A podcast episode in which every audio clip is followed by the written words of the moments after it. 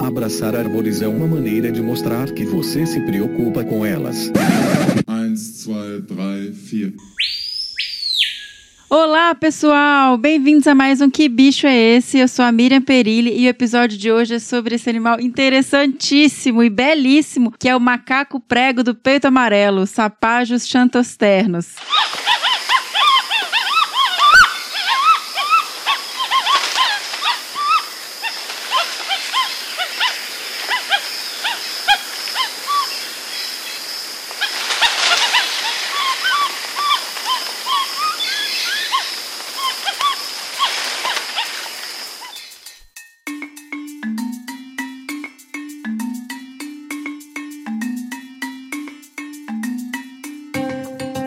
Lembrando que este é o terceiro episódio do Que Bicho é Esse dentro da série especial sobre primatas da Mata Atlântica, apoiado pela Rewild. E para falar sobre essa espécie, eu tive o grande prazer de conversar com o Dr. Gustavo Canali e eu estou aqui mais uma vez recebendo o nosso queridíssimo padrinho Bião, professor Fabiano Melo. Uai, gente, eu tô achando que esse negócio tá virando moda, tá virando rotina.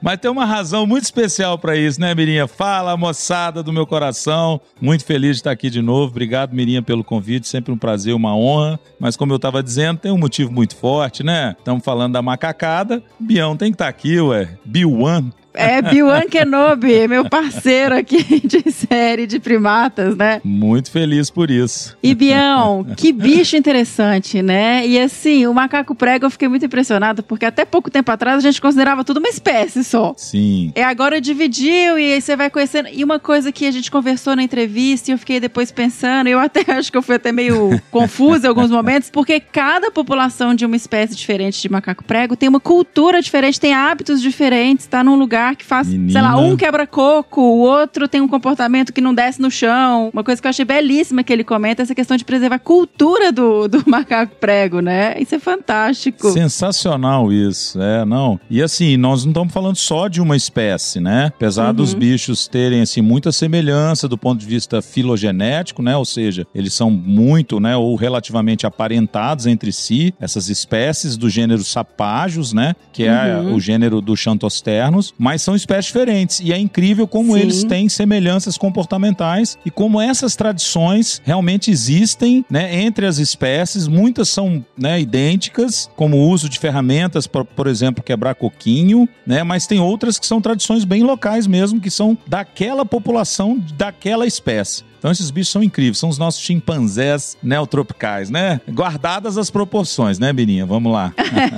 Inteligentíssimos, né, Biel? Demais. Os bichos são incríveis. E Biel, mais uma vez, quando a gente entra na espécie criticamente ameaçada, tá ali naquele, aquela distribuição ali de onde tudo começou, colonização, né? Os, são os bichos que realmente estão numa situação pior. É, não, é terrível, né? Porque as áreas de Mata Atlântica, né, e os sapátios santosternos têm uma ampla distribuição principalmente pela Mata Atlântica aqui do leste do Brasil, né, que inclui parte do Nordeste por causa da Bahia e a uma porção do estado de Minas Gerais. Ele vai ali até o, o Nordeste de Minas Gerais, ao norte do Rio Jequitinhonha. Só que ele adentra bastante, né, e vai às margens do Rio São Francisco, às margens direita do Rio São Francisco. Então ele ocupa também áreas de Mata Atlântica que a gente chama de mata seca, né, que é uma floresta estacional decidual que tem principalmente nas margens do Jequitinhonha e nas margens do Rio São Francisco. E é claro claro que ele pega aí algumas matas de galeria, algumas áreas de cerrado, mas tecnicamente falando, ele está sempre em florestas de Mata Atlântica do interior do Brasil. São áreas que estão muito mais devastadas e é o que você falou, né? Coloca esses bichos à beira do abismo, né? À beira da extinção. E aí, Mirinha, os macacos pregos, né? Essa questão dos bichos que ocorrem no leste do Brasil, todos eles ficaram no grupo do gênero sapajos, que é o mesmo dessa espécie de Xanthosternos que você vai falar hoje, né, com o Gustavo. E os uhum. bichos da Amazônia, de maneira geral, os outros macacos, que a gente chama até nem de macaco prego, lá o pessoal chama de caiarara, ficaram dentro do gênero Cebus, que era o nome original, que todo mundo conhecia, o famoso Cebus apela, né? Todo mundo uhum. chama macaco prego no Brasil, assim, quem trabalha marginalmente com primatas chamava e chama de Cebus apela. Só que hoje nós temos o Cebus, que é esse gênero predominantemente amazônico, e os gêneros sapágios que tem na maior parte do Brasil aqui no leste, mas também tem um a espécie Sapajos apela, ela ocorre na Amazônia. Né, que é o macaco prego de lá. E aí uma boa diferença entre eles, assim, que foi até uma, uma definição que o nosso querido Cazuza do Museu Emílio Guilde, né, um dos maiores e melhores primatólogos que a gente tem hoje na atualidade no Brasil, ele na tese de doutorado dele ele definiu essa separação, né? Os caiararas têm um crânio que não tem, é um crânio liso assim, né? Enquanto os chapazos têm um crânio que tem uma crista, menina, sagital, nesse osso do crânio principal aqui. E aí esses bichos que são os sapajos, né, os pregos nossos, eles têm tufos, né, que com aquela cabeleira bem charmosa. É. E o Xantosteno, por incrível que pareça, ele não tem esse tufo é, perceptível, né? Ele tem um, né, um, um- uma cara com um pelo bem mais arredondado, mesmo na cabeça, sabe? Mas de qualquer forma ele pertence ao gênero sapágio. E essa é uma grande diferença entre os dois bichos e que, né, do ponto de vista anatômico, que nos faz separá-los, apesar deles ocuparem, por exemplo, na Amazônia, a gente tem lugar onde tem sapágios apela e um tipo de cebos. Por exemplo, na- lá em Gurupi, onde eu fui, tem o cebos capore, que é um dos bichos mais ameaçados do planeta, e o Aham. sapágios apela, que é o prego né, amazônico aí, o prego normal. Então os bichos também vivem, mesmo né, sendo dois gêneros diferentes, eles podem viver na mesma área, bem legal. Você fez uma filmagem belíssima agora recente, né? Menina, que sorte que eu dei, Mirinha. Pô, sucesso total, porque ninguém tinha do capore, né? Do macaco, do caiarara capor, né? Uma das ah, espécies mais ameaçadas do planeta, como eu mencionei, e ninguém tinha imagem desse bicho em filme, né? Tinha alguns Uhum. registros muito poucos. O Leandro Jerusalém tinha conseguido uma foto muito boa, né? Há alguns anos atrás, quando ele teve lá, e agora nós fizemos uma missão lá. Eu dei muita sorte. Peguei um grupinho de três, parei o carro, comecei a debulhar o dedo de foto e filme, e os bichos ficaram distraídos com o carro. Sabe aquela coisa? Estão vendo uma nave espacial e tem um ET Aham. ali dentro? Eles ficaram me tratando assim, só que eles ficaram tão curiosos que eles não saíam de perto. Aí eu peguei a minha Nikon P1000, que tem um zoom de 125 vezes, que é um super zoom. Que também você é chique, né, viu? ou é um drone, ou é uma Nikon, XYZ Ninja, mas...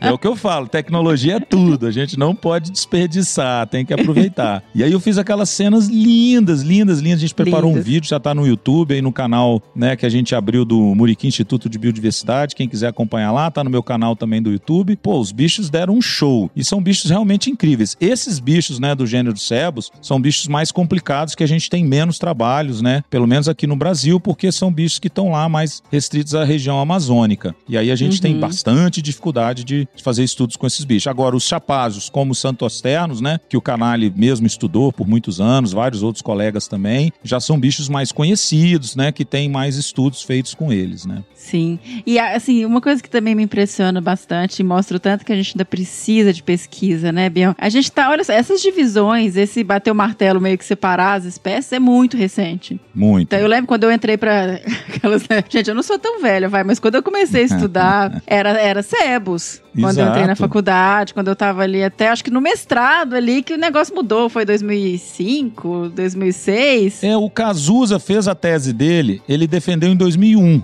mas ele considerou os sebos, né, e sapajos, na verdade os sapajos como um subgênero. Aí depois que o pessoal fez estudos mais aprofundados de genética, de, de molecular, e aí eles puxaram os gêneros e validaram ele, né? Então ficaram dois gêneros. Eu realmente tenho que me lembrar aqui, mas se eu não me engano, por volta de 2011, 2012, a Jéssica Lynch Alfaro, né, que foi uma das principais pesquisadoras, o, Jean Bobli, eles escreveram vários papers mostrando como esses bichos tinham, né, distâncias genéticas, né, vamos dizer assim, que é inclusive a expressão correta, né, que os diferenciariam em gêneros mesmo, sabe? É, não era só um subgênero como o Cazuza tinha originalmente falado na tese dele. Entendi. Então, se validou isso, realmente você tem razão. Tem uns 10 anos que se validaram esses dois gêneros, né? É, e assim, gente, ainda estão sendo descobertas novas espécies de primata. Isso é uma loucura, assim. Eu fico. Isso eu, dá- me deixa maluca quando eu fico sabendo dessas coisas. E... É, e eu costumo falar para meus alunos, né, Mirinha, que se a gente está descobrindo primata, imagina o que não tem de biodiversidade Imagina. escondida, né, na Amazônia, no, no mundo afora, né? E a gente, eu faço essas contas, né, desde que o Edward Wilson, né, o Edward Wilson escreveu Sim. Biodiversity, é, ele colocava isso, né, que a gente tinha entre 10 e 15% da nossa biodiversidade conhecida, né, descrita pela ciência. E isso não mudou muito, nós estamos falando de 2 milhões de espécies que a gente deve ter descritas aí na ponta do lápis. É. Ou seja, nós estamos falando aí de um universo de 12, 15 milhões de espécies, ou seja, nós temos mais de 10 milhões de espécies simplesmente desconhecidas pela ciência, né? É, muitas que a gente nem vai conhecer, né? Provavelmente. E nem vai conhecer, porque já estão sendo perdidas sem serem descritas, né? Essa é a minha maior dor enquanto pesquisador, sabe? Enquanto biólogo. Sim. Sem dúvida alguma, isso dói profundamente. E até fugindo, porque agora a gente começou a falar isso, eu fiquei com isso na cabeça. É, eu lembro uma época quando eu estava na faculdade, logo depois do mestrado, eu era louca para participar daquelas expedições de levantamentos da Amazônia. Uhum. Então, ainda tem isso, eu não tenho ouvido falar mais dessas grandes Tem. expedições que eles Tem. vão todos os grupos.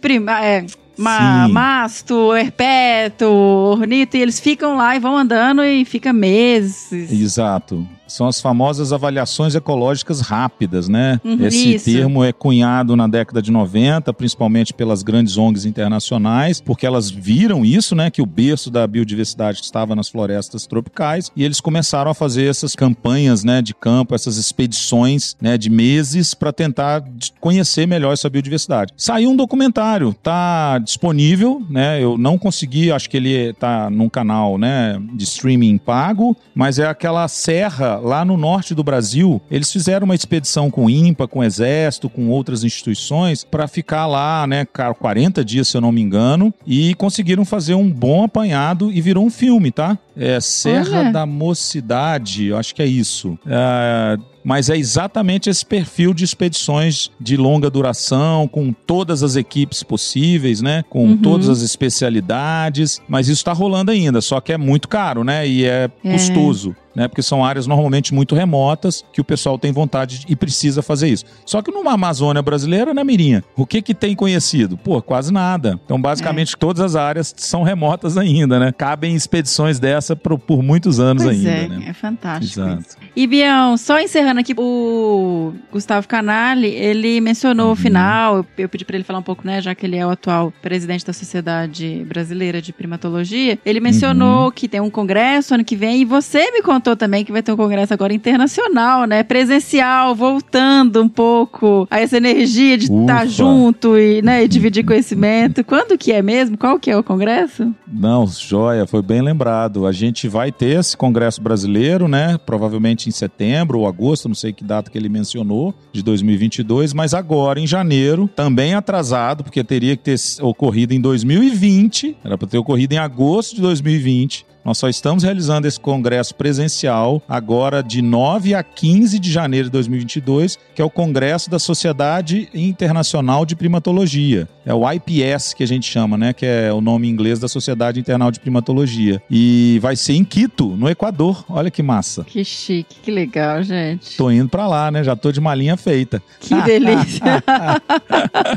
que bom. Nossa, que alegria eu retomar, né, Biel? Sem dúvida. Devidamente vacinados, daqui a pouco vem um reforço. Tudo indica que com reforço a gente fica relativamente bem protegido, né? Então vamos Uhum. torcer, né, Mirinha? Até agora eu tô, Vamos. tô ileso. Não, vai continuar ileso agora, se cuidando. A É gente já isso aí. tem, já pegou o jeito de usar máscara, álcool gel, tá É verdade. vacinado, já acostumamos, né, com essa lida. Nossa senhora, não sei como é que eu não me pus fogo ainda. É verdade. ainda mais com a cachaça junto. Aí vira um barril. Daqui a pouco confunde, né? Tem, tem um vídeo de um Não cara é? que ele pega aperta uma garrafa de café, né, na mão. Exato. Muito bom. Ai, ai. Mas é isso, a gente vai falar um monte mais agora Show. né, dessa espécie, vai falar um pouco mais de taxonomia, de distribuição, ecologia, comportamento, tem muita, muita coisa aí pra frente com o episódio. Bião, Uhum. até o próximo, e o próximo é o último. Ai, já? Passa rápido demais, Mirinha. Mas aí a gente vai pra, pra Amazônia, né? Vamos tentar cavar o da. Amazônia. Verdade. Vamos lá. Aqui eu queria só deixar né, minha, minha gratidão pelo convite, mas também minha admiração pelo Canale, né? Um cara sensacional, um grande parceiro, um Sim. amigo de longa data já e, poxa, fez um trabalho belíssimo à frente aí agora da Sociedade Brasileira de Primatologia, né? Eu tenho uma admiração enorme pela pessoa, pelo profissional que ele é e certamente ele, né, br- abrilhantou aí o podcast Desabraçando Árvores com essa entrevista, né? Agora, o que bicho é esse, na verdade, né? Com você aí, né, Mirinha? Muito bom, sensacional. Foi, foi maravilhoso gravar com ele. Foi uma aula, assim. Nossa, impressionante. Foi muito legal. Bom, vocês vão ouvir. Valeu, querida. Valeu, galera. É isso aí. Presta atenção, hein? Vem muita coisa aí. Beijo, moçada. Valeu. Até. De seguir pro episódio, eu queria lembrar vocês que nossa lojinha tá lá online, cheia de produtos super legais. A gente tem camiseta Seja Sua Própria Onça, tem caneca esmaltada, pets bordados, os kits super completos de primeiros socorros e temos livros também. Então, quer conhecer, entra lá em www.loja.desabrace.com.br. E também nós recebemos e-mails da Caroline Figueiredo e do Gabriel Vasques que acertaram o bicho do último episódio, os dois acertaram o macaco prego do peito amarelo. Obrigada por terem enviado, eu fico sempre muito feliz quando vocês nos escrevem. Gabriel Vasques que tá aí mandando um e-mail direto, a Caroline Figueiredo, parceiríssima de longa data, querida, muito obrigada. Nos próximos, quando a gente fechar a série, eu volto a ler os e-mails na íntegra, tá? Porque eles são sempre muito carinhosos e contam até algumas historinhas muitas vezes. Então, valeu, gente. Logo, logo a gente tá de volta com essa leitura completa. Bora agora apresentar então o Dr. Gustavo Rodrigues Canali. Foi realmente um grande privilégio para mim gravar com ele. Vocês vão ver, episódio maravilhoso. O Dr. Gustavo Rodrigues Canali, que é o atual presidente da Sociedade Brasileira de Primatologia. Ele é graduado em Ciências Biológicas pela Universidade de Brasília, mestre em Ecologia pela Universidade Federal Federal de Goiás e doutor em Ecologia e Conservação pela Universidade de Cambridge. Ele é ainda pós-doutor pela Universidade East Anglia, ambas no Reino Unido, né? Cambridge e East Anglia. Ele é professor associado na Universidade Federal de Mato Grosso, a UFMT, no campus Sinop, e orientador de pós-graduação em Ciências Ambientais na Universidade do Estado de Mato Grosso, que é a UNEMAT, e em Zoologia também na UFMT. Ele é fundador e membro do Conselho Deliberativo do Instituto Ecótono, membro do Grupo de Assessoramento Técnico GAT, do Centro Nacional de Pesquisa e Conservação de Primatas primatas brasileiros, do ICMBio, o CPB, né, para o Plano de Ação Nacional para a Conservação de Primatas Amazônicos. E ele é co-vice-chair para o Brasil e as Guianas, junto ao grupo de especialistas em primatas da IUCN, que é a União Internacional para a Conservação da Natureza. Bora para essa conversa então sobre o macaco prego do peito amarelo, Sapajos xantosternos.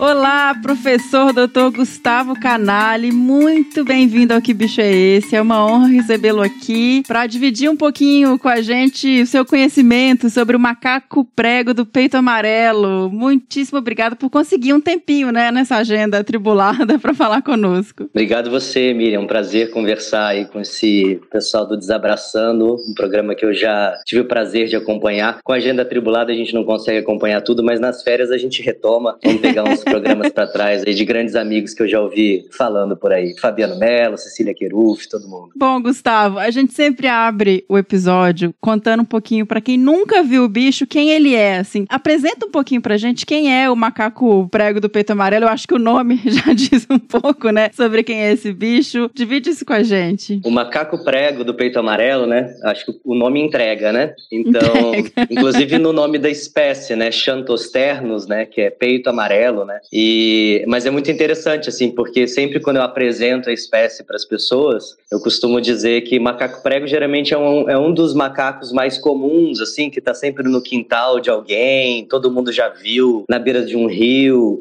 Em outros lugares do Brasil é uma espécie bem urbanoide, assim, né? Ela costuma estar tá aí no, nos centros urbanos, às vezes, né? Nos parques, nos, nos fragmentos florestais dentro das cidades. Mas o macaco prego do peito amarelo é um animal realmente especial dentro desse grupo dos macacos prego, né? Ele, é, bom, as características morfológicas dele, como o nome entrega, ele tem o peito amarelo, né? Principalmente os machos, é, isso é bem destacado. Uh, é interessante porque a gente é um dos macacos, eu já vi macaco prego por aí em alguns outros lugares do Brasil, e talvez de todos os macacos prego, ele, para mim, assim, meio no olho, né? Mas ele é o bicho que tem mais diferença morfológica, assim, entre machos e fêmeas. A gente realmente vê isso de uma forma bem marcante. Os machos realmente têm o peito bem amarelo, uh, as costas mais avermelhadas. E é super interessante porque, como é um animal que tem uma distribuição bastante ampla, desde a, a parte da distribuição mais ao norte, é, são grupos que a gente percebe que eles são um pouco mais amarelados, inclusive, e ao sul eles são mais escuros. Então ele tem, tem duas formas de, de alterações assim de pelagem, né, que a gente chama de, de morfismos, né, ou polimorfismos, né, que são essas várias formas de cores que o, que o animal apresenta. Então entre machos e fêmeas, a gente consegue perceber diferenças de coloração. Então, como eu falei, o peito bem amarelado, as costas mais escuras. Ele tem umas luvas pretas, assim, um animal muito bonito. Mas a gente tem também uma variação interessante de cores do norte ao sul. Então, as populações mais ao norte, elas são mais clarinhas, mais amareladas entre eles mesmo. E se você observar os animais uh, aí entre a, na fronteira de Bahia com Minas Gerais,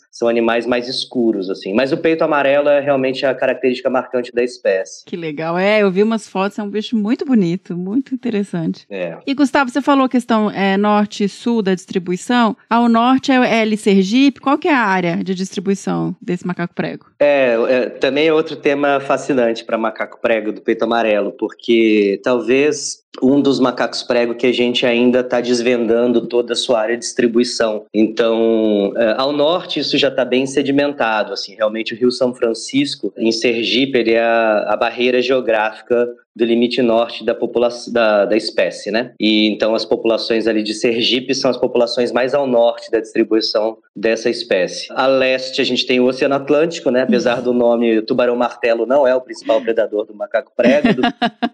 Então, é, realmente a gente tem as áreas de restinga, de manguezais, uh, como a sua é, do, do, limite leste da distribuição da espécie. A oeste, o Rio São Francisco, novamente, né? Então, na, no estado da Bahia, ele só acontece até as margens do Rio São Francisco, as margens direita, né? Margem esquerda do Rio São Francisco já não tem mais macaco prego do peito amarelo, é outro macaco prego. E o mais interessante agora tem sido entender a distribuição sul, que encontra justamente as populações de Minas Gerais do macaco prego do peito amarelo. E aí a gente tem o nosso grande colega Valdinei Martins, lá em Montes Claros, investigando as populações mais ao sul e tentando desvendar esse mistério. Ele falou que tem novidades em breve aí. Talvez, não, é, talvez ele tenha encontrado novas populações no extremo sul da distribuição. Mas então ele ocupa basicamente Sergipe, Bahia e o norte de Minas Gerais. Tá, perfeito. E uma coisa que eu achei interessante quando eu estava dando uma, uma estudadinha antes de conversar com você é que ele é um animal que tem essa distribuição ampla, né, relativamente ampla, mas que está muito fragmentado fragmentado, né? As populações estão muito fragmentadas porque,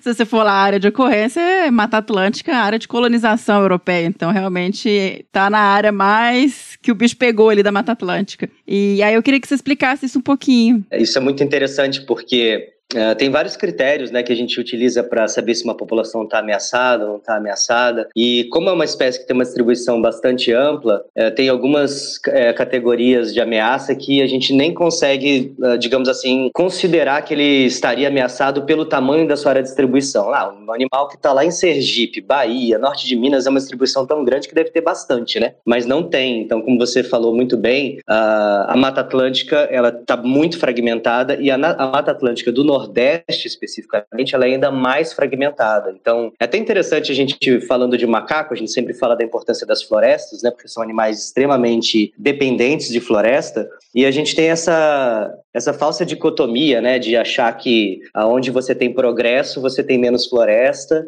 e aonde você tem os estados mais ricos são aqueles estados que conseguiram desmatar tudo para explorar o seu território. E na verdade é justamente ao contrário, né? Sergipe, que não é um estado, né, pujante economicamente, tem muito pouca floresta. A Bahia também perdeu muita mata atlântica, o norte de Minas também é bem desmatado. Então as populações de macaco prego do peito amarelo, que tem essa distribuição nesses três estados basicamente, elas também estão muito prejudicadas prejudicadas porque são estados que perderam muito da sua vegetação nativa. Uhum. Então, a gente encontra as populações lá na Chapada Diamantina, lá em Sergipe, lá no norte de Minas, mas elas dessas populações elas não se encontram mais, né? Então elas estão isoladas, não tem como o macaco prego da Chapada Diamantina resolver fazer uma migração e parar no litoral. É impossível hoje em dia para ele fazer esse tipo de rota, que talvez em outros momentos históricos, né, não um único indivíduo, mas as populações iam migrando e tinham mais conectividade. E se sabe como está a genética dessas populações, Gustavo? Se, se eles estão perdendo muita variabilidade, se ainda está ok? Se vai ter que fazer algum tipo de manejo ex situ ou entre populações? Muito tempo atrás, a gente começou um trabalho avaliando as populações em cativeiro, porque a gente sequer sabia se as populações uh, que, que tinham sido apreendidas de fiscalização, que estavam em zoológicos,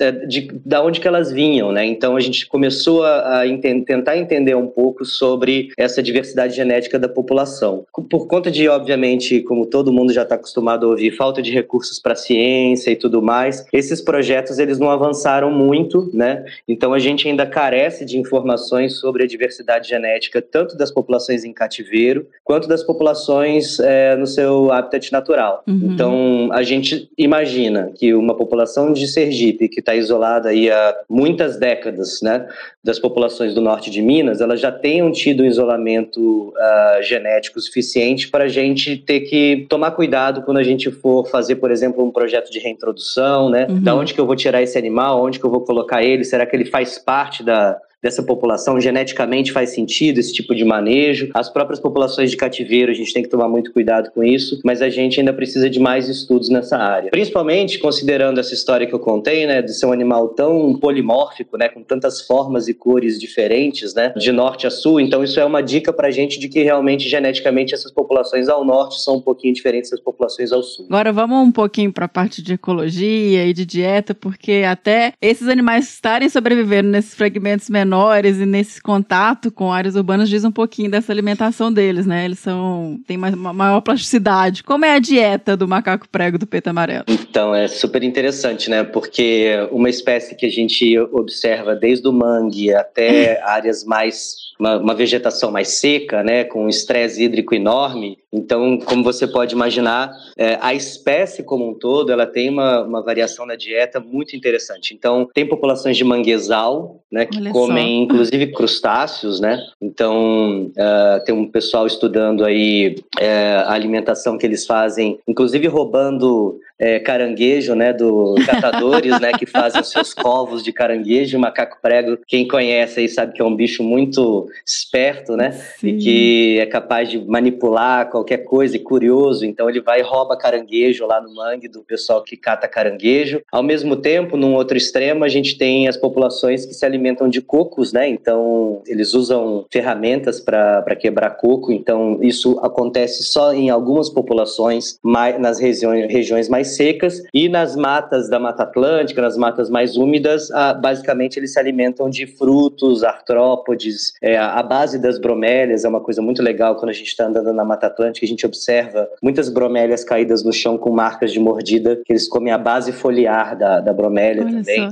Comem muitos invertebrados e tem, uh, a gente tem registros aí também de vertebrados, né? Então, comem é, répteis, uh, comem alguns anfíbios e até alguns mamíferos, alguns pequenos mamíferos. Uau! É bem, bem diversificado. Então é mais ou menos assim: se o, se o macaco prego está na beira do mar, ele come caranguejo. Se ele está no interior, ele come coquinho. Se ele está na mata, ele come fruta. Então é realmente uma espécie com uma plasticidade na dieta enorme, né? Sim, e entra na casa das pessoas e pega comida também, né? Nas áreas urbanas. Ah, com certeza. Se tiver uma geladeira, ele também aprende a abrir a geladeira. Ô, Gustavo, você começou a mencionar até essa questão de, por exemplo, o que abre coco que é outra espécie. É, e eu acho que eu, a gente pulou isso, eu esqueci de te perguntar, a questão taxonômica, porque a questão, a taxonomia dos macacos pregos, ela é uma loucura, né? Mudou muito ao longo do tempo. E aí eu, assim, só dar uma pincelada nisso, sem entrar em muitos detalhes, porque senão a gente vai fazer um episódio só sobre taxonomia, né? Se é, a gente exatamente. for voltar nisso. Eu acho assim, pra gente ficar no macaco prego, é interessante pensar que quando eu comecei a estudar essa espécie se chamava Cebus xanthosternos, né? Eu vou tentar chutar uma data, depois os universitários universitários podem consultar os artigos científicos, mas eu acredito que mais ou menos uns 10 anos atrás ele mudou para sapágios xantosternos, aproximadamente. Então deve ter uns 10 anos essa, essa nova divisão. Então os macacos prego da Mata Atlântica passaram a, a, a ser é, chamados de, de sapágios, né? E uhum. algumas espécies também que se estendem aí para a Amazônia, como sapágios apela, mas alguns outros que eram todos considerados cebos, ficaram só cebos aqueles uh, mais amazônicos amazônicos, né, que são animais inclusive menores, têm um corpo mais delgado, assim, mais, mais longilíneo, que são, por exemplo, cebos capores, cebos oliváceos, que são outras espécies bem amazônicas, assim. Então, o que a gente chama dos macacos pregos mais robustos, maiores, são realmente os sapágios. Então, quando eu comecei a estudar, era sebos xantosternus. Uh, eu cheguei a defender meu doutorado ainda como sebos xantosternus. então, por isso que eu chutei uns 10 anos. Foi a alteração para sapágios logo na sequência. Então, por favor, que for procurar artigo científico, use os dois nomes, porque você é vai encontrar ainda uma literatura esquecida aí com sebos. E não, e assim, eu tava dando uma olhada que até acho que antes de 2000 era tudo sebos apela, ele nem separava as espécies. Era... Exatamente, é. é. Se a gente for mais atrás, ainda era sebos apela xantosternus, era uma é, subespécie, subespécie, é verdade. É que verdade. loucura, né? Agora você fez eu me sentir um pouco menos velho, porque eu não sou dessa fase, já sou da fase da espécie. Então tá bom. É, tá vendo? Uma coisa também que eu fiquei, até entra agora mais em comportamento até que eu fiquei pensando e queria entender um pouco mais. O macaco prego, ele é uma espécie de primata que anda um pouco mais no chão, não é? Que desce um pouco mais, porque a gente, por exemplo, eu trabalho com armadilha fotográfica direto, os bichos vão lá e ficam olhando. A gente vê bicho atravessando Pantanal, eu via eles atravessando entre cordilheiras de floresta, andando no campo, que não é um comportamento que a gente vê muito para os outros primatas. É interessante, porque como ele tem uma plasticidade na dieta muito grande, ele também tem essa capacidade de é, descer ao solo e se alimentar daquilo que ele encontra ali, no, às vezes no pé de uma árvore, um fruto caído, uh, consegue também uh, forragear ali, procurar por formigas, cupins, né, que podem fazer alguns ninhos no chão. Então ele tem realmente essa, essa capacidade de, de usar o solo com uma certa frequência. É, mas ao mesmo tempo, olha só, você está me falando que lá no Pantanal você vê muito macaco prego cruzando no chão. Quando eu acompanhava macaco prego do peito amarelo na Mata Atlântica, isso não era tão comum. Então isso a gente vê também que tem uma, uma associação com o tipo de habitat que ele se encontra, né? Uhum. Então ele realmente tem uma plasticidade comportamental enorme. A gente tem, por exemplo, casos né, de outras espécies de macaco prego em ambientes urbanos uh, que entram nas casas, que, que vão até o solo, inclusive com possibilidade de contaminação aí com animais domésticos, né, cachorro, gato, que pode deixar ali alguma doença no solo, uhum. isso pode acometer as espécies quando elas usam o solo com muita frequência. Mas é super legal tentar entender que um animal com tanta plasticidade comportamental, é, isso também está muito associado com o tipo de habitat. Então, o uso do solo é, ocorre em macaco prego do peito amarelo, mas depende muito de que ambiente ele se encontra. Entendi. Então, na Mata Atlântica é muito raro, mas nas ah. áreas mais secas é bastante comum realmente o uso do solo. Perfeito, nas áreas de cerrado, caatinga, né? Tá, entendi. Mesmo dentro da mesma espécie, mesmo para macaco prego do peito amarelo, a gente tem essa variação entre as populações, né? Perfeito, perfeito. Não, agora entendi que eu ficava, gente, os bichos descem muito. E até isso é um problema, porque eles são predados também, né? Sim, exatamente. Já tem esse efeito também, né? Em áreas onde você tem menos predador, ele vai se aventurar mais, a descer. Uhum. É considerado um mesopredador, né? Um predador aí intermediário na, na cadeia alimentar, porque como ele usa quase todos os estratos da floresta, desde o topo das árvores até o solo, ele também sai comendo ninho de passarinho, é, os, os invertebrados do solo, alguns vertebrados no solo, né? Então ele, além de se alimentar também de frutos dos diferentes, nas diferentes alturas da floresta. Perfeito, perfeito. Entendi. E aí também, quando se alimenta de frutos, ele tem o papel ecológico de dispersor de sementes também, né? Exatamente. E isso para macaco prego do peito amarelo, inclusive, é fundamental. Porque, por exemplo, em áreas onde a gente ainda tem bugio, muriqui, uhum. a gente tem o macaco-aranha, aqui no meu caso, agora eu estou em Mato Grosso estudando o macaco-aranha da cara branca, é, mas aonde vocês têm aí muriqui, bugio, espécies de primatas maiores, é, o macaco prego, ele geralmente é visto como uma espécie meio secundária na dispersão de semente. Mas especificamente o macaco prego do peito amarelo, ele se encontra numa região onde todas as populações de bugio e de muriqui foram praticamente eliminadas. São muito raras as populações, né? É, são consideradas até virtualmente extintas em muitos locais, populações de muriqui, de bugio, é, uhum. na Mata Atlântica baiana. Então aí o macaco prego ele se torna o principal dispersor de sementes desses frutos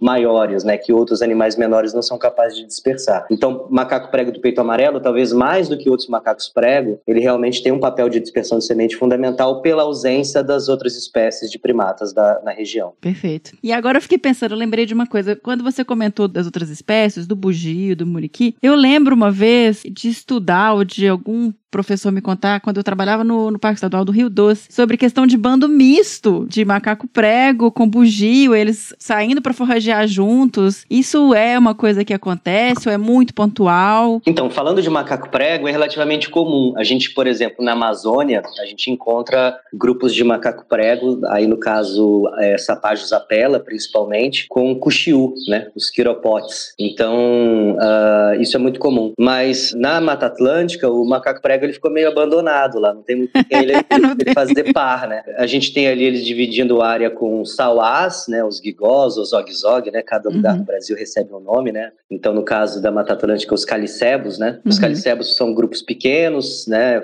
São casais, então uhum. são animais mais tímidos que não vão fazer, provavelmente, não conheço, se alguém conhecer seria interessante, mas acho que são raros os relatos de populações de macaco prego e de sauás andando junto. Eu nunca vi isso com macaco prego do peito amarelo. E também mico-leão da cara dourada e saguis também não vão fazer uhum par com o macaco prego, porque ele, inclusive, pode predar, né? não, não vai dar certo. Então, não é uma boa companhia. Então, o macaco prego, nesse caso, ele realmente ele perdeu aí essa possibilidade, talvez, de fazer grupos mistos com, com os bugios da Mata Atlântica baiana, né? É, já são populações aí que estão abandonadas, não tem, não tem parceiro. Então estão sozinhos lá. É. Eu tenho aprendido muito sobre a questão de comportamento e de organização social dos primatas fazendo essa série, vendo que varia muito de espécie para espécie. Como que funciona a organização social pros macacos pregos? E aí pode ser para todos, né? Porque eu, toda hora eu falo uma coisa de um bicho de outra espécie e esqueço o Xantosteros, que ele tem a característica dele particular ali, da, né, de é. estar tá ali no... Sim, então, macaco prego, assim, em geral, a gente pode dizer que eles, eles são, eles fazem grupos multimacho, multifêmea, né? Então, assim, você tem é, mais de um macho capaz de copular com as fêmeas adultas e também as fêmeas copulam com, com mais de um macho, né? Em geral, com, com hierarquias, então com uma dominância de um macho alfa, né? Mas com possibilidades de da fêmea também conseguir escapar e copular com um, um macho é, que está numa, numa situação hierárquica inferior ao macho alfa. E as fêmeas também, você tem geralmente mais de uma fêmea se reproduzindo ao mesmo tempo, na me, no mesmo período dentro do grupo. E especificamente para macaco prego do peito amarelo, aí eu já citei o, o Valdinei, vou citar a Patrícia Izar, que está fazendo um trabalho fantástico, justamente muito específico, tentando desvendar um pouco mais, que é, é, é exatamente a área de expertise da Patrícia, né? Essa socioecologia, as relações sociais entre os primatas. Então, ela já Uh, basicamente, desde que eu deixei a Runa, desde que eu saí de Ilhéus, lá da Reserva Biológica de Una, na verdade, município vizinho, né, município de Una, a Patrícia tem orientado diversos alunos e tentando desvendar coisas muito interessantes a respeito uh, da, dessas questões de sociabilidade e hierarquia específicas para macaco prego do peito amarelo. Ela recentemente ela publicou um trabalho é, mostrando que as fêmeas é, têm uma, uma, uma, hierarquia mais forte, digamos assim, dentro dessas populações de macaco prego do peito amarelo de Una. Então, vocês são machos que têm bastante agressividade entre eles e as fêmeas também têm, é, direcionam uma certa agressividade para os machos. Quando a gente fala em agressividade de macaco, né, são uh, às vezes questões posturais, né? Às vezes uma vocalização mais agressiva, mas assim que demonstram uma, uma hierarquia dentro do grupo, né? Uhum. Os grupos, enfim, forrageiam juntos, dormem juntos, mas têm assim os seus momentos de estresse e muitas vezes esse, essas vocalizações agressivas, essas disputas às vezes por algum alimento, ela também se dá entre fêmeas e machos e aí com uma preponderância até da agressividade das fêmeas sobre os machos. Então tudo isso dá uma certa dica de é, para gente dessa flexibilidade é, comportamental, dos macacos prego e quando eles têm diferentes arranjos dentro dos grupos, mais machos, mais uhum. fêmeas, tudo isso vai se alterando um pouco. Mas basicamente o que a gente pode dizer é que você tem são grupos grandes, né, com mais de uma fêmea se reproduzindo por ano e com mais de um macho capaz de copular com, com mais de uma fêmea, né? Como é que é esse, você mencionou essa questão da, da vocalização até em momentos de, de agressividade e tal? Como é a comunicação? Porque o macaco prego ele tem um repertório complexo, né, de vocalizações. Tem, tem coisas bem interessantes. Por exemplo, ele tem vocalizações diferentes para predadores aéreos, né? E para predadores do solo. Olha só! É, é bem interessante. E, e, eu lembro assim de estar tá andando com um grupo de macaco prego do peito amarelo, e aí você escuta uma vocalização, e aí todos se jogam da copa da árvore para o trato assim mais baixo da floresta, né? Então cai para o subbosque, se, se joga mesmo, despenca, parece que vai entrar em queda livre assim. E justamente quando está passando alguma, alguma ave de rapina, né? Uhum. Eles têm esse comportamento. E fazem comportamentos também que a gente chama de mobbing, né? Que é um comportamento assim, todo mundo se junta e começa a fazer vocalização para um predador no solo, por exemplo, uma, uma serpente, né? Uma jiboia ali enrolada. Então eles descem um pouco para o substrato e juntos vocalizam em direção ali àquele predador. Eventualmente o predador acaba saindo, indo embora, então tem uma certa cooperação.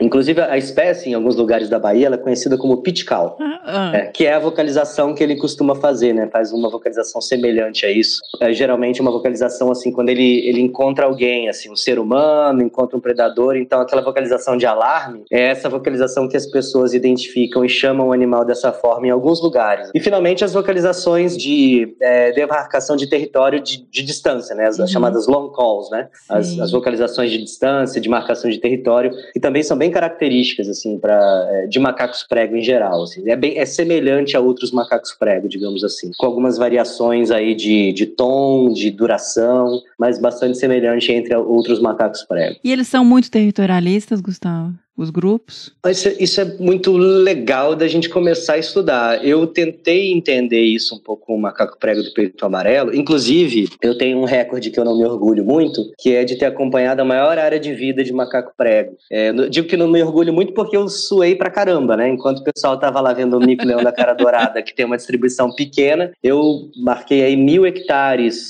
de área de vida durante acompanhando animal por um ano e meio, dois anos. Eles chegaram a, a, fazer mil hectares de área de vida, um grupo de macaco prego. E eu tive pouquíssimos, assim, registros de encontro de grupo. Isso porque a densidade de macaco prego é tão baixa que o encontro é raro, né? Então a gente nem tem, assim, muitos parâmetros interessantes para a gente poder medir essa questão da territorialidade e como que ele reage quando encontra outros grupos de macaco prego do peito amarelo, né? Como que aquele grupo reage em relação a outros, porque os encontros são muito raros. Uhum. Isso função de ser uma espécie ameaçada, ela, ela, ela foi caçada, ela é, continua sendo caçada, né? É, culturalmente, naquela região se come macaco prego, então, em função disso, uh, a gente às vezes tem grandes fragmentos de floresta, mas com uma densidade baixíssima de macacos prego. Então, isso também é um detalhe importante sobre uh, as ameaças para a espécie, né? Sim. Tentando entender, você comentou essa questão de das populações serem da densidade tão baixa que não se encontram, como é a taxa reprodutiva? É um filhote por vez, uma vez no ano? Quanto, assim, demora quanto tempo para dispersar? Ou fica com a mãe? Assim, só para a gente ter uma ideia, porque isso vai influenciar também o crescimento de uma população, né? Pelo que a gente conhece, né, como eu te falei, os estudos são relativamente recentes, assim, nesse nível de detalhes sobre taxas reprodutivas para macaco prego do peito amarelo, mas pelo que a gente percebe, assim, com resultados preliminares, ou, ou pelo menos os resultados mais iniciais, não, não exatamente preliminares, mas os primeiros trabalhos, eles indicam que é muito semelhante a outros macacos prego. Então, você tem mais de uma fêmea se reproduzindo no grupo, às vezes três fêmeas naquele grupo aí de 20 animais, três, quatro fêmeas podem é, ter um filhote naquele ano. Em geral, você tem aí intervalos de um pouco mais de um ano entre o nascimento dos filhotes de uma mesma fêmea, então ela fica cuidando do seu filhote aí por uns 5, 6 meses, depois o filhote começa a ganhar um pouco mais de independência, mas ela ainda leva um tempo até ter uma nova prole. Então, é pouco mais de um ano essa taxa de esse intervalo de reprodução é, pela mesma fêmea. Mas você tem fêmeas diferentes que podem se reproduzir num ano e não se reproduzir no outro. Agora eu diria que é, essa não é a principal questão, porque a gente, como ele é, é muito semelhante entre outros macacos prego, uhum. esse macaco prego é um, é um bicho que eu diria que é fragmentação, né, de florestas. Uhum. E, e, caça. Caça ainda é um problema muito grande para macaco prego do peito amarelo. Caça uh, não só para consumo, porque talvez culturalmente isso tem uma tendência a, a talvez desaparecer, mas a caça para tráfico, né, para pegar o filhote e para venda. Para então, pet? Para pet. Sério? Macaco prego assim? Quando eu estava no, é, no início do projeto, isso foi em 2004, 2005, a gente fez um levantamento bem é, detalhado de, da área de distribuição da espécie. Então a gente pegava o carro e saía aí pelo interior da Bahia, Sergipe, norte de Minas, viajando e entrevistando pessoas e perguntando se já tinha visto aquele macaco, se conhecia. Aí por isso que a gente coletou essas informações. Uns chamam de pitcal, outros chamam de macaco de bando, uhum. outros chamam de macaco prego, outros chamam de macaco preto. Enfim, é, durante essas, essas expedições, sem assim ter isso como objetivo principal, a gente achou mais de 40 animais hum, em cativeiro. Caramba! Então, assim, a gente chegava numa, numa roda de conversa, começava a puxar papo, mostrar foto de macaco, você conhece esse bicho. Aí alguém fala, ah, eu conheço, meu vizinho tem. Ah, posso ir lá ver? Pode. A gente ia lá, registrava, né? Uhum. Uh, essas informações todas a gente é, compilou. O que eu posso dizer é que provavelmente tem muito mais, porque a gente não estava procurando isso assim, né? Como uhum. objetivo principal do projeto. E acidentalmente, durante um ano e meio, dois anos de projeto, a gente achou mais de 40 registros de animais em cativeiro. Então ainda é um animal muito capturado para pet, né? É, ele está aí na lista de do, macacos prego em geral, são muito traficados, inclusive internacionalmente. Né? Nossa. E é um sofrimento horrível, né? A gente agora na Sociedade Brasileira de Primatologia, a gente é, tem mantido essa campanha Macaco não é pet, né? Uhum. Então, é, realmente quando a gente vê a situação é, é, muito triste, porque em geral os filhotes são capturados muito é, pequenos ainda. Como que isso se dá, assim, na maioria da, desses causos que a gente coletou, uhum. as pessoas contam, ah, a gente geralmente mata a mãe, come Sim. a carne e o filhotinho tá nas costas, a gente pega para criar e aí vira animal de estimação. Esses animais, eles quando filhotes são dóceis, né, são ah. muito gentis, mas macaco prego é um animal forte, né, com, com dentes que coloca medo em muito cachorro, né? Então tem até uma historinha que a gente sempre escutava, eles não gostam de criança. É uma, tinha uma história assim, que todo mundo falava, eles não gostam de criança. Então eu acho assim, é, essa questão dele começa a impor a sua agressividade, geralmente para o membro mais fraco da família ali, né, da casa, uhum. e acaba parando no fundo do quintal dentro de uma gaiola por mais 20, 30 anos, Nossa, porque é um animal que tem, ele pode viver mais de 30 anos, né? Então eles são capturados muito filhotes e ficam décadas presos. Eu, a gente chegou a ver animais acorrentados, amarrados a roda de carro, no fundo do Caramba, quintal. São cenas muito tristes, assim. Então a gente sempre insiste nesse tema. Macaco não é pet, lugar de, de macaco é na floresta, né? E não, e é exatamente isso. Você falou, eu fiquei pensando, falei, é, o bicho filhotinho, fofinho, fofinho, na hora que cresce. É, como você me perguntou, macaco prego do peito amarelo e outros macacos prego, né? Outros macacos em geral, pelo menos os, os, os, do Brasil, digamos assim, eles são animais sociais, né? Então, uhum.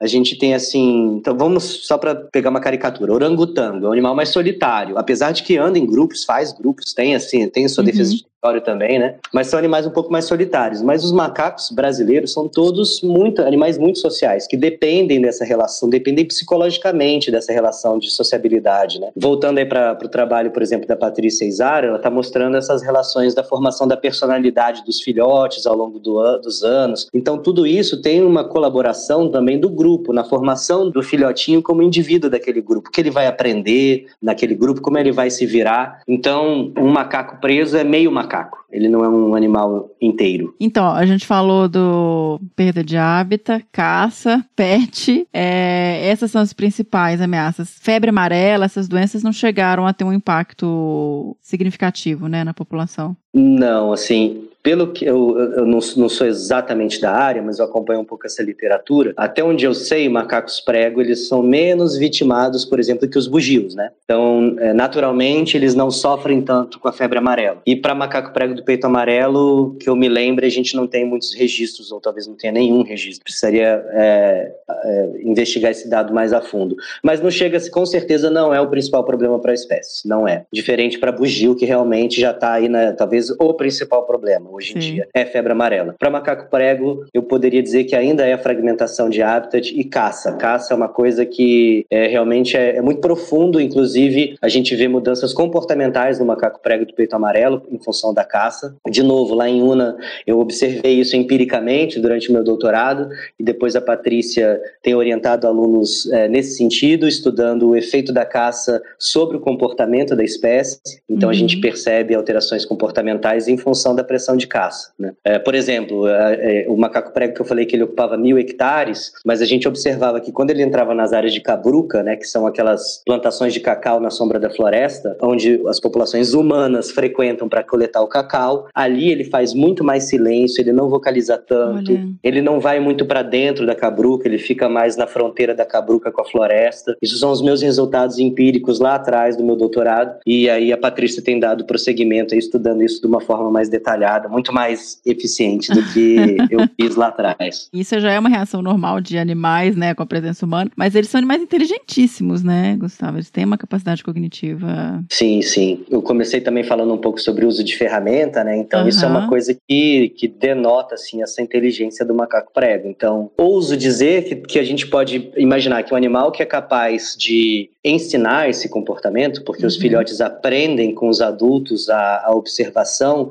você uh, de uso de ferramenta, né? Então eles começam usando pedras que não são tão boas para quebrar os filhotinhos, né? Começam tentando e depois vão aprimorando as suas habilidades na escolha da pedra, né? A forma de, de posicionar o coquinho em cima da, da pedra maior, né? Que a gente chama de bigorna, né? Eles usam as pedras menores e colocam geralmente num substrato bem duro uma outra pedra, né? Uma outra rocha para aqueles geólogos que estão nos escutando. De pedra. Vamos continuar na pedra que eu chamo de pedra. Então, eles usam esses instrumentos e os filhotes observam os adultos, né? E, e, eles vão aprimorando a sua capacidade do uso daquela ferramenta por observação. Então, imagina o sofrimento de um filhote que não tem contato com nenhum adulto para ensinar a ser macaco, né? Ele não, ele não aprende a ser macaco. E aí, é, vou mencionar novamente o Valdinei, que é quem está estudando isso aí de uma forma muito legal no norte de Minas, o uso de ferramentas por macaco prego do peito amarelo. Na Mata Atlântica, a gente não tem registro nas florestas úmidas, então populações de macaco prego em florestas úmidas não usam ferramenta. Populações de macaco prego em florestas secas usam ferramenta, tanto na Caatinga quanto nessa área de transição aí do Cerrado, Mata de Cipó, do norte de Minas. Isso é muito legal, porque você percebe essa diversidade cultural entre as populações. Sim. Então, isso também denota inteligência, né? denota essa capacidade de aprender com o ambiente e com os outros indivíduos do grupo. É, e passar isso, né, nas gerações, passar, isso que é muito é. legal também. E até agora, voltando um pouquinho, quando você mencionou a questão dos bichos de ter tido essa percepção, por exemplo, de que falam mais baixo, isso empírico ainda não está testado, mas isso também já é uma questão que você, está sendo ensinado, né, porque os filhotes, todo mundo, o grupo inteiro tem um comportamento desse, e é fascinante. Exatamente, é, eles começam a perceber, ó, aqui está todo mundo andando devagar, né, e eles, eles, eles vão modulando o seu comportamento em função do comportamento comportamento dos outros. Né? Observação, né? é fantástico. Agora tentando resgatando aí a sua fase, correndo atrás dos bichos. Eu fiquei pensando isso quando você falou. Se é um bicho que é tão caçado, ele provavelmente deve ser difícil de habituar, não? Muito. Tipo, e aí um bicho com uma área de vida gigante, como é que é, que loucura é essa para trabalhar com esses bichos? Olha só, essa história é interessante. Antes de ir para Bahia, eu estava fazendo mestrado na Universidade Federal de Goiás, em Goiânia. Em Goiânia, os macacos prego de lá, que não são do peito amarelo, né? Uhum. Eles ficam no campus, né? A gente assistindo aula, eles botavam a cabeça na janela, né? Então, quando falaram para mim, olha, você vai ter que habituar um grupo de macaco prego, eu falei, ah, beleza. Eu já tinha habituado o grupo de sagui, né? Tranquilo. Aluno de mestrado. E aí, é, aí eu entrei em Una e assim, no primeiro dia que eu entrei na trilha, eu vi. Ah, vai ser uma maravilha. Aí eu levei uns dois meses depois para ver a segunda vez, sabe? Hum. O plano era habituar como em geral se faz, né? Abre um grid de trilhas, sai andando ali e vai encontrando os macacos. Macaco prego, a gente estimava. Ah, macaco prego deve ter uma área de 300 hectares, né? Pela literatura. Então, se a gente fizer um grid aí cobrindo mais ou menos aí uns 200 hectares, a gente fez muita trilha para a gente poder se, se deslocar lá dentro da reserva biológica de Una, a gente vai ter uma taxa de encontros legal e aí eles vão se habituando. Porque, é, para quem não sabe, né? A habituação é esse processo. Você começa andando na floresta, e aí você vai encontrar um grupo de macacos, eles vão te estranhar um pouco ali, o que, que esse bicho diferente está fazendo aqui, e vai fugir e você vai seguir com calma, sem fazer muito barulho, né? Então uhum. você tem diferentes estratégias aí para diferentes espécies de como fazer habituação, mas em geral é mais ou menos isso. É, numa situação onde tem muita caça, a gente sabe que isso vai ser mais complicado, porque é, é mesmo, vamos imaginar o contrário, aqueles animais lá da, do campus da Universidade de Goiás, né, da, da UFG,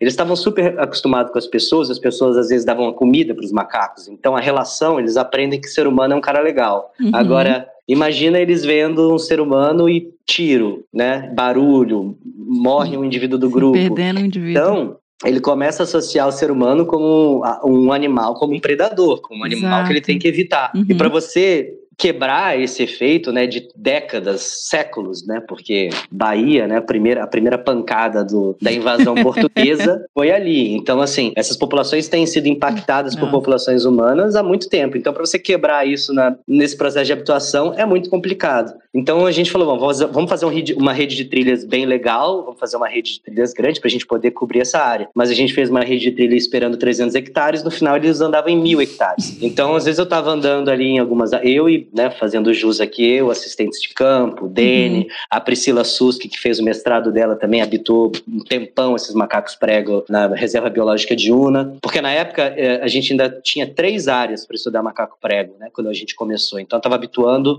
em três lugares ao mesmo tempo. Então, eu estava mais na Serra do Conduru, habituando um grupo lá, e eventualmente ajudava na habituação de Una. Em Una, a Priscila Sus, que estava direto lá habituando os animais. É, vou fazer também é, justiça aí o André Alonso, que hoje está no, é, no CPB, do Instituto Chico Mendes, também ajudou muito na, na Serra do Conduru. Eu vou esquecer de gente, mas depois eles me mandam e-mail irritados. Mas, é, assim, o processo de habituação foi muito complicado. E aí a gente decidiu colocar rádio. Uhum. Então aí a gente fez a captura. A captura também foi, foi demorada, assim, às vezes levava 20, 30 dias até o grupo passar ali perto da ceva. E então a gente ficava, fazia uma cabaninha ali, né, para se esconder, para ficar também de olho, porque é uma espécie criticamente ameaçada. Não pode ter muito erro na hora de capturar. Isso também era a primeira, primeira questão. Vamos tentar habituar sem captura. Uhum. Mas aí, ó, não tem jeito de habituar esses animais sem, sem colocar rádio. Então vamos colocar rádio. Então aí no segundo momento a gente toma essa decisão e aí conseguiu capturar, colocamos rádio nos animais, aí a frequência de encontro fica mais fácil. Mesmo assim, encontrando ainda várias vezes por dia, descobrimos que ele andava numa área muito maior do que a gente tinha trilhado, então a gente teve que ampliar a rede de trilhas uhum. em Una. Mesmo assim, eles não ficaram é, muito satisfeitos com a nossa presença. Um artifício que a gente usou, que é assim meio anedótico, a gente a Cecília Queruf é, falou assim: Olha, eu escutei uma história que o pessoal na África usou para, se eu não me engano, posso estar falando errado, mas acho que era essa história da, com chimpanzés, acho que era essa espécie. Usava uma camiseta chamativa, porque geralmente o caçador vai com uma camiseta camuflada, mais escura. Então a gente entrava de vermelho, a gente comprou camiseta vermelha para todo mundo, então a gente parecia, né, um gente. Santa Claus, Feliz Natal, vamos lá, Papai Noel. Sei lá, a gente chegava como um semáforo, né, dentro da floresta. E olha, deu certo, assim, os animais. Pra parecer que era outro outro grupo, outra espécie, é, né? Tipo, Vamos ó, lá. O cara não caça, entendeu?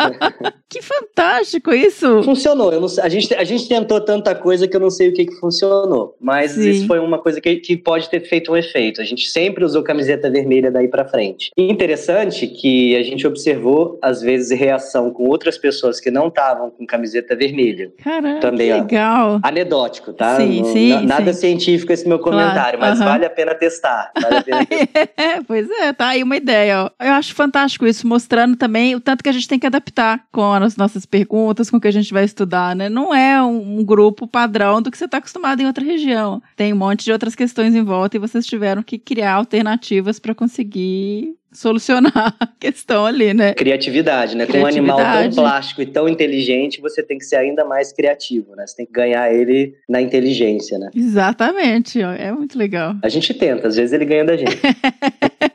Mas então no final, vocês conseguiram ficar um pouco, assim, ou mesmo assim eles da.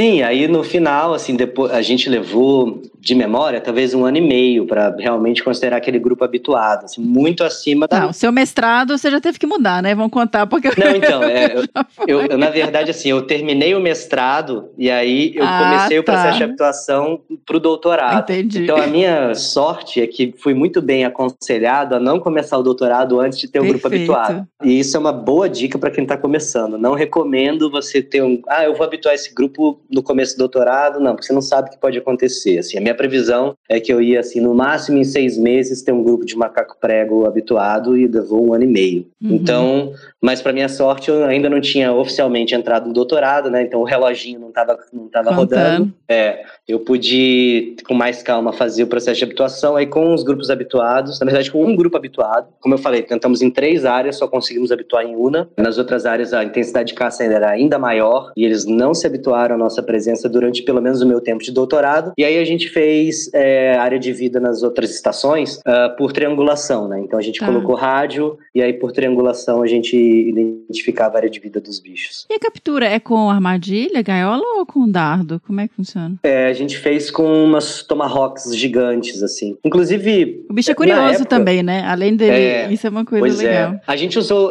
usou tomahawk. Na época a gente perguntou para muita gente, tô falando aí 2000 e cinco, seis, é, a gente perguntou para muita gente quem que tinha capturado. A gente não tinha muita história assim de pessoas com sucesso em capturar macaco prego. Eu tentei achar uma, uma tomahawk que coubesse macaco prego e basicamente tomahawk você só tem tomahawk são aquelas armadilhas para pequenos roedores, né? Então geralmente você só tem armadilhas pequenas. Aí eu encomendei, eu desenhei uma e aí eu pedi para uma empresa que já fazia armadilha para pequenos mamíferos fazer uma maior. Hoje eu vejo aí é, em mais lugares. Talvez eu tenha perdido a oportunidade de ganhar dinheiro com patente. Mas...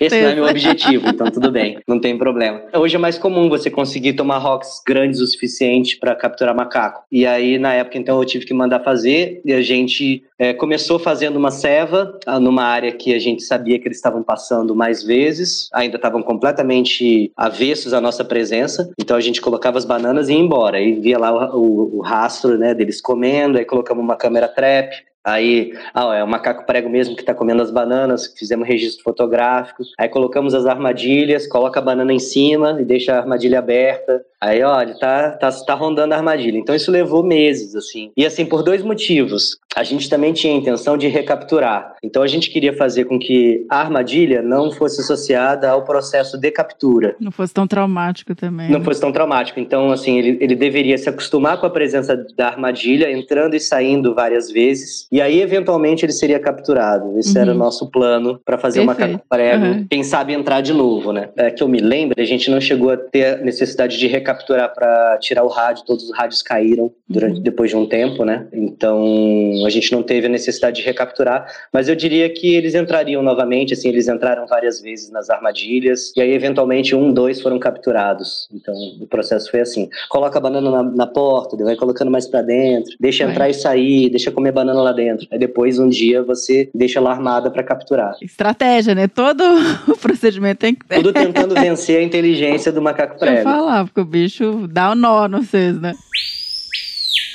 E agora, até indo mais para o encerramento, é, Gustavo, eu queria até trazer um pouquinho dessa questão da unidade de conservação, porque você ficou falando em una, una, una toda hora, né? E um bicho que tem tanta pressão de caça, o único lugar que vocês conseguiram habituar os bichos foi lá dentro. E isso nos diz muito dessa questão da importância da gente ter essas áreas protegidas ainda para conservar esse, esses re, esse resto, gente, remanescente. Mata Atlântica hoje, o que tem ali a gente tem que salvar e a gente tem que plantar mais, porque não tem mais da onde é, tirar. Na verdade, assim, tem duas razões, né, pra gente, pensando em, em, em estudos de comportamento, por exemplo, é, não só, e talvez principalmente, as unidades de conservação, elas realmente protegem floresta, né? Uhum. Isso, isso são, são dados estatísticos estatísticos, né? São análises que a gente faz até por imagem de satélite. Você vê a taxa de desmatamento dentro e fora de unidades de conservação em qualquer lugar do Brasil e a gente vê que todas as unidades de conservação, é, ou pelo menos em todos os biomas das unidades de conservação, né? Elas protegem é, a, a, vegetação natural. No caso, Mata Atlântica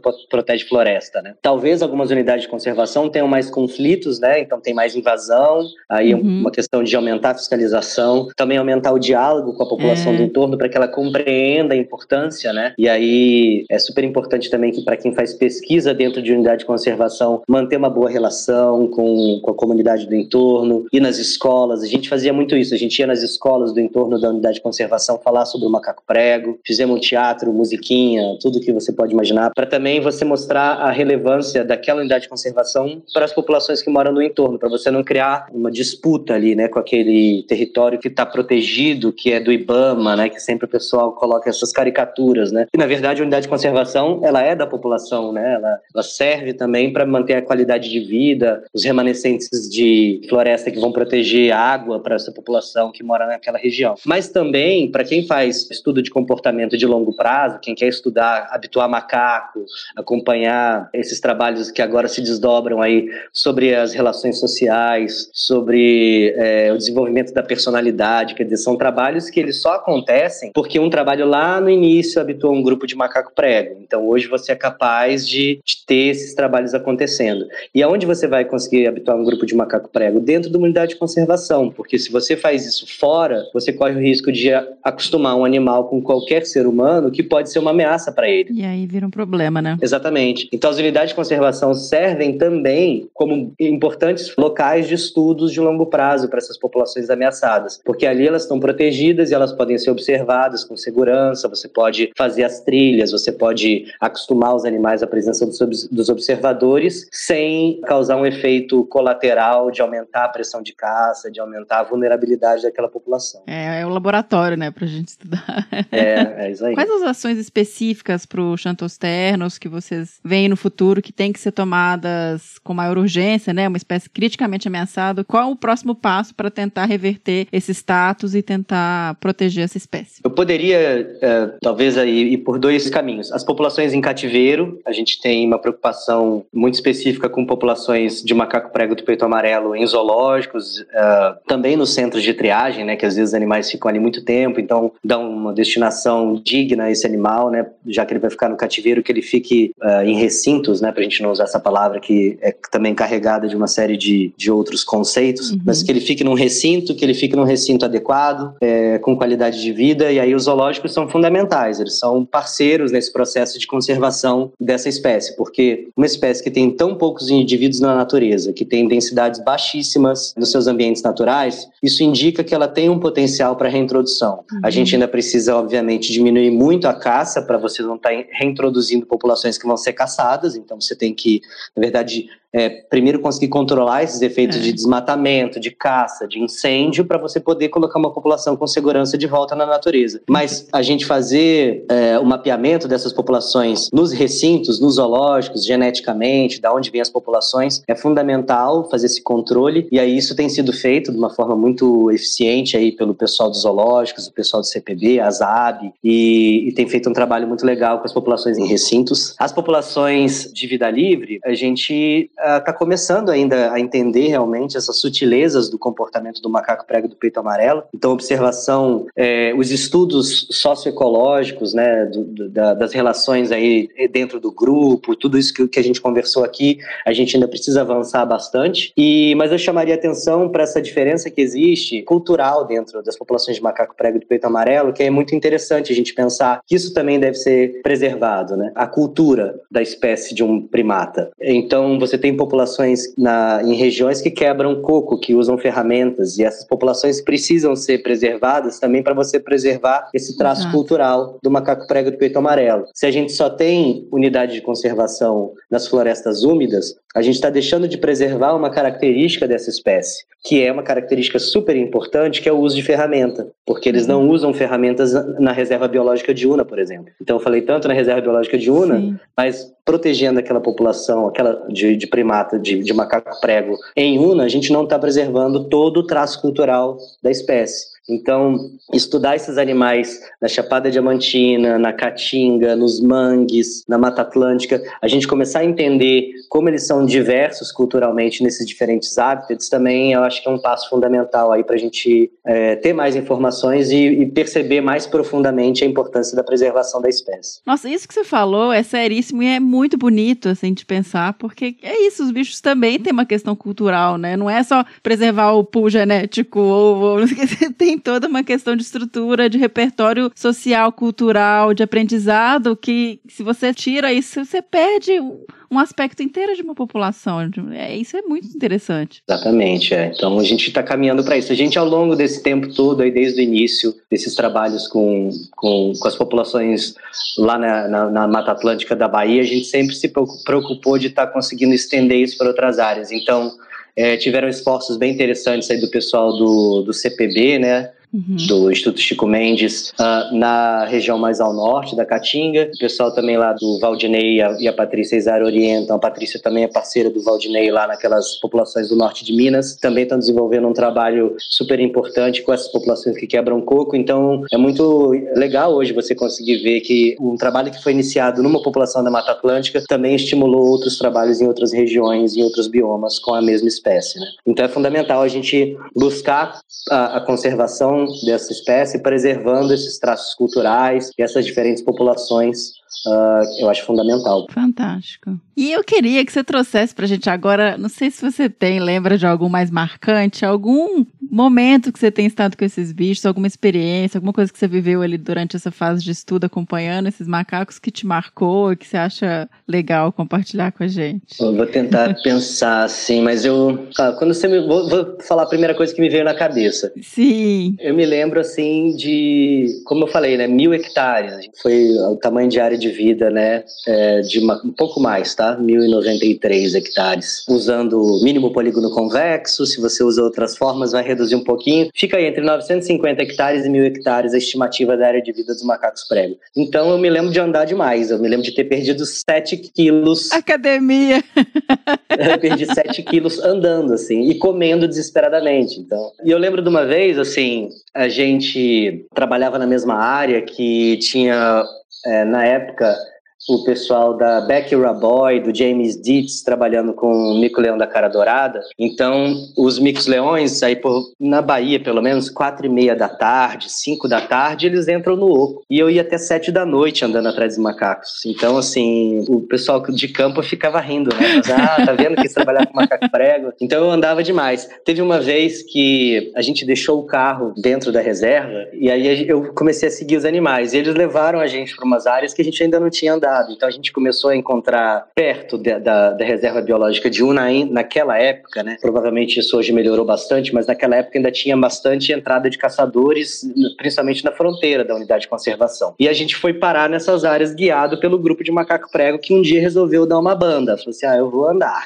e a gente teve que seguir. Então a gente largou o carro 5 da manhã, né? Às vezes a gente acordava três e meia, quatro da manhã para poder ainda achar o grupo com rádio e aí entrar no mato, encontrar e começar a seguir lá para umas 5 e meia, 6 horas. Então a gente parou o escuro ainda, né? A gente parou ali o carro, começou a seguir o grupo bem no meio assim da reserva e eles praticamente andaram em linha reta o dia inteiro saindo da reserva. E, e a gente conheceu áreas da reserva que a gente não conhecia ainda, né? Guiado pelo macaco prego. A gente encontrou uma área que tinha é, registros recentes de invasão, achamos vários, é, várias plataformas, né? Aqueles puleiros que eles fazem para caçar, né? Então o pessoal costuma fazer é, amarram uns troncos de galho assim mais alto na árvore e deixa um resto ali de farelo de, de milho, alguma coisa assim para atrair outros animais, paca, né? Principalmente, bastante caçado ali naquela região. Então a gente passou por esses puleiros, a gente passou por tudo isso. A gente conseguiu conhecer uma área nova, criada pelos macacos prego. E no final do dia, assim, tava escuro já, já era tipo seis e meia é, escurecendo. E a gente começou a escutar os barulhos barulho de carro, né? A gente falou, a gente tá dentro da reserva biológica de Una, né? Aí pegamos um ponto de GPS, a gente já tinha andado, assim, tanto que a gente já tava na BR. Então, assim, hum. assim, é, depois quem quiser olhar no mapa, a gente saiu de perto da sede e a gente andou até a BR, atrás dos macacos. Foi o dia que eu mais andei na vida. E anda, mas às vezes tem que dar umas corridas também, né? Ele vai em cima, a gente vai embaixo tropeçando, né? Ele vai em cima tranquilo, a gente Sim. vai embaixo das árvores tropeçando. E aí, quando a gente saiu lá na BR, aí eu ainda tive que andar toda a BR, ainda tive que buscar o carro hum. lá perto da reserva, porque quem tava comigo já não aguentava mais, né? Eu falei, não, eu vou. Essa pessoa tava andando há mais, há mais dias do que eu. Uhum. Aí eu voltei, peguei o carro e resgatei a pessoa lá na BR de novo. Então, assim, esse foi um dia que eu andei bastante. Essa é uma memória que eu tenho assim, Desafio, do, é, ainda da, da época é, que a gente estava uh, ah, no início ainda já tinha habituado, eles já se acostumavam com a nossa presença, mas eles ainda andavam demais. Então, a minha memória com o macaco pega do peito amarelo é andar muito atrás dos bichos, é sempre essa memória. Mas tem experiências muito legais, assim, de você observar esses detalhes do comportamento, né? De eles se jogando de cima das árvores quando passam uma ave de rapina, eles fazendo essas vocalizações agressivas em, em cooperação com uma para uma serpente que está ali embaixo. São todas experiências que você só consegue ver no mato quando você está acompanhando realmente um grupo de primatas. Né? Muitos dos outros estudos a gente coloca armadilhas e tenta buscar o bicho até a gente ou escutar um bicho cantando, etc. Nesse caso, você é apresentado à floresta, à reserva, pelos animais. Você tem que seguir na perspectiva deles, acompanhando eles o tempo todo, né? É, eles é que são os guias, né? E a é. gente vai atrás, né? Exatamente. E aí a gente conhece locais da floresta que eles conhecem. Uma outra coisa, assim, sempre me lembro que era os brejos de Una são muito bonitos, assim. Então, eu lembro de andar com água na cintura, dentro do brejo, em alguns momentos, e assim, nitidamente tava falando, ah, esse macaco tá fazendo isso só para me deixar para trás, né? Mas era, assim, era, eram uns brejos com umas flores, né? Chama Sinfônia Globulífera, Guanandi. Umas flores vermelhas muito bonitas, eles comem aquelas flores. Então, assim, é, sempre foi um misto de, não diria sofrimento, mas assim, é muito cansativo fisicamente, mas é muito recompensador emocionalmente. É muito engraçado isso, assim. Eu sempre falo isso para os meus alunos, né? Você vai se cansar, vai ter frustração, vai ter dia que você vai andar. Quantas vezes eu entrei no mato e saí sem ver macaco prego, né? Entrei de manhã, saí à noite e não encontrei, assim. E no dia seguinte estava lá tentando de novo, né? Então é sempre um misto, assim, de você também é, vencer o seu próprio estresse físico, né? E se fortalecer psicologicamente para continuar. E acho que isso eles ensinam a gente, assim, né? A ter essa capacidade de vencer os seus próprios limites, assim, é bem interessante. É, Gustavo, só agora para a gente é, fechar, você também é o atual presidente da Sociedade Brasileira de Primatologia, né? E aí eu queria até que você trouxesse um pouquinho para o pessoal que está nos ouvindo, porque vocês estão com um monte de, de iniciativas, né? Tem o, a rede social está operativa, tem eventos acontecendo, né? Palestras, divulgação, campanhas, igual você mencionou do PET, do, do Macaco Não é PET. Então, só para quem nos acompanha conhecer um pouquinho mais da sociedade. Bom, sim, a, a, Sociedade Brasileira de Primatologia, ela tem 40 anos, né? E hoje eu estou na presidência com uma equipe fantástica na diretoria a Zelinda Irano, a Lohans Clô, a Gabriela Rezende, a Cristine Steiner São Bernardo e o Vitor Yunis. Mas não estamos sozinhos na diretoria, a gente fortaleceu um, grupos de trabalho, e aí eu não vou falar o nome de todo mundo porque é uma galera enorme. A gente vai é pôr o link, gente. você entra no site e olha. É muita gente colaborando, muito legal, assim, é uma iniciativa nova. Foi interessante porque essa ideia surgiu no congresso presencial em Teresópolis, pré-pandemia, a gente falou: olha, se a gente quiser fortalecer a sociedade, o que falta é grupo de trabalho. A gente precisa fazer com que os associados participem da sociedade, não apenas no, durante o congresso, mas né, ao longo do ano. Então a gente vai fortalecer os grupos de trabalho. Veio a pandemia e eu acho que isso, de certa forma, foi é, alimentado, porque as pessoas acabaram é, se acostumando com a ideia de fazer esses encontros virtuais. Uhum. Então, hoje a gente é, tem muitas reuniões virtuais, a gente está fazendo é, cada primatólogo num canto do Brasil, a gente consegue se encontrar, trocar ideia e lançar algumas iniciativas. Então, a diretoria recebe muitas demandas dos grupos de trabalho, então isso é uma coisa muito legal da sociedade. Eu acho que os associados, eles estão cada vez mais donos da sociedade mesmo, assim, e essa participação tem sido muito eficiente, porque é é, as demandas elas são muito legítimas porque elas são dos próprios associados, eles trazem as demandas para a sociedade e aí o pessoal que trabalha com saúde fala, ah, a gente tem que falar sobre macaco que está agora sim, posso até usar a palavra em cativeiro, porque é um cativeiro, né? Sim. Essa situação desses animais mantidos em casas, em apartamento, sabe, em gaiolas, uma coisa horrível. E aí a gente lançou a campanha Macaco Não é Pet, que foi um sucesso muito legal. Foi meio que o que fez a gente deslanchar em rede social, que a sociedade é, não tinha assim tanta atividade em rede social até então. E aí a gente conseguiu fazer parceria com a Sociedade Latino-Americana, com a Sociedade Internacional de Primatologia. A gente está com conversas com a Sociedade é, Britânica. A gente começou a conseguir se articular com outras sociedades primatológicas de outros países para desenvolver campanhas até numa escala global. Essa é, essa é a nossa meta, a gente conseguir é, realmente atingir campanhas que elas unifiquem primatólogos do mundo inteiro em, em torno de um tema, porque isso ganha muita força, né? Inclusive pensando em, em estratégia de rede social. Né? O nosso congresso foi adiado para o próximo ano, então a gente vai ter o congresso, espero que presencial, eu já não sei mais, né? Com novas variantes.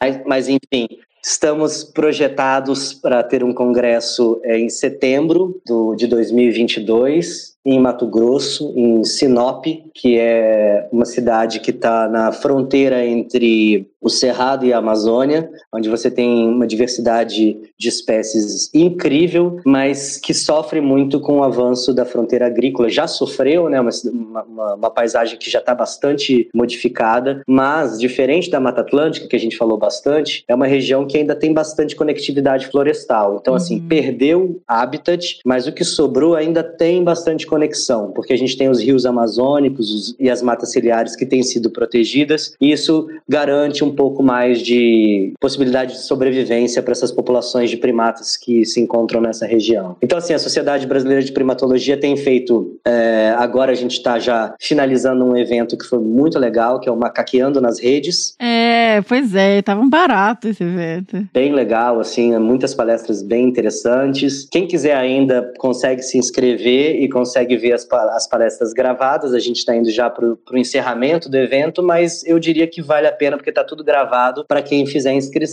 né? Uhum. É, um, preços módicos, bem baratinhos, para poder caber no bolso de muita gente, porque a sociedade, o objetivo nosso é realmente é, fazer uma coisa que, que possa divulgar, né? É, sem ter um custo muito alto para quem está assistindo, mas é uma forma também da gente conseguir ajudar a Sociedade Brasileira de Primatologia a ter um recurso para poder uhum. tocar aquilo que a gente tem feito. Então, todos convidados é, a continuar aí com o Macaqueando nas redes, que está na sua reta final. Entrem lá no, no, nas redes sociais da sociedade, você vai encontrar a possibilidade aí de ainda fazer inscrição e poder acompanhar esse, essa, essa finaleira. E ano que vem estamos em Sinop, se tudo correr bem, reunidos para vocês conseguirem observar grupos de macaco-aranha da cara branca, macaco-aranha da cara preta, o que, que, mais que temos por aqui? Cuxudo, nariz vermelho. Ai, tão bonito. Tem Sauá de Vieira, tudo no mesmo município. Ixi, eu vou também.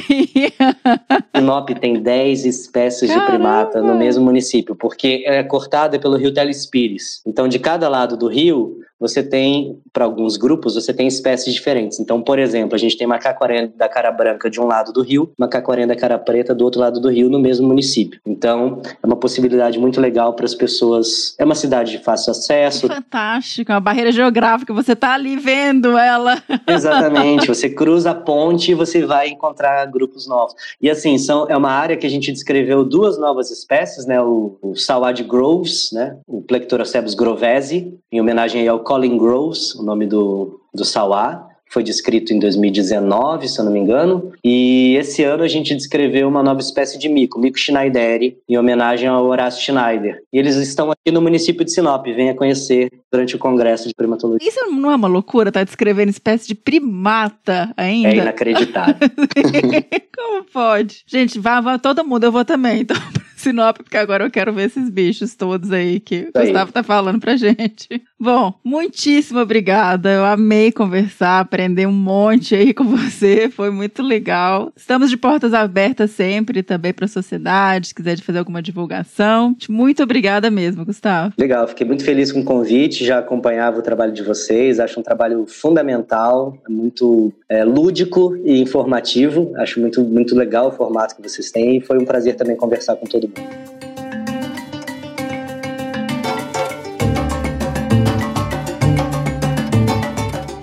esse foi o Que Bicho é Esse? sobre o macaco prego do peito amarelo, sapajos xantosternos. Eu espero que vocês tenham gostado. E agora é tocar o bicho do próximo episódio, que é o último dessa série de primatas ameaçados da Mata Atlântica. Uma parceria linda aí com a Real Wild. Toca aí, senhora!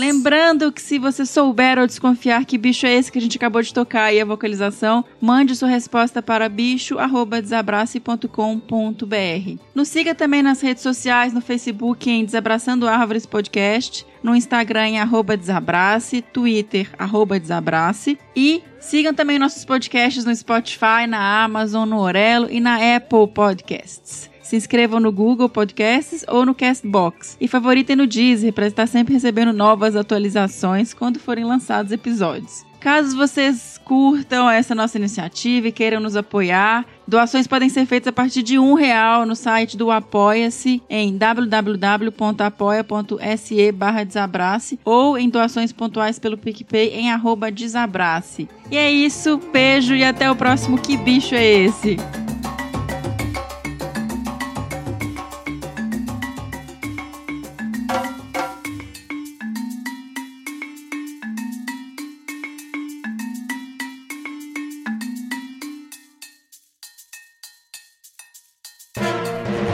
Mais um produto com a edição do Senhor A.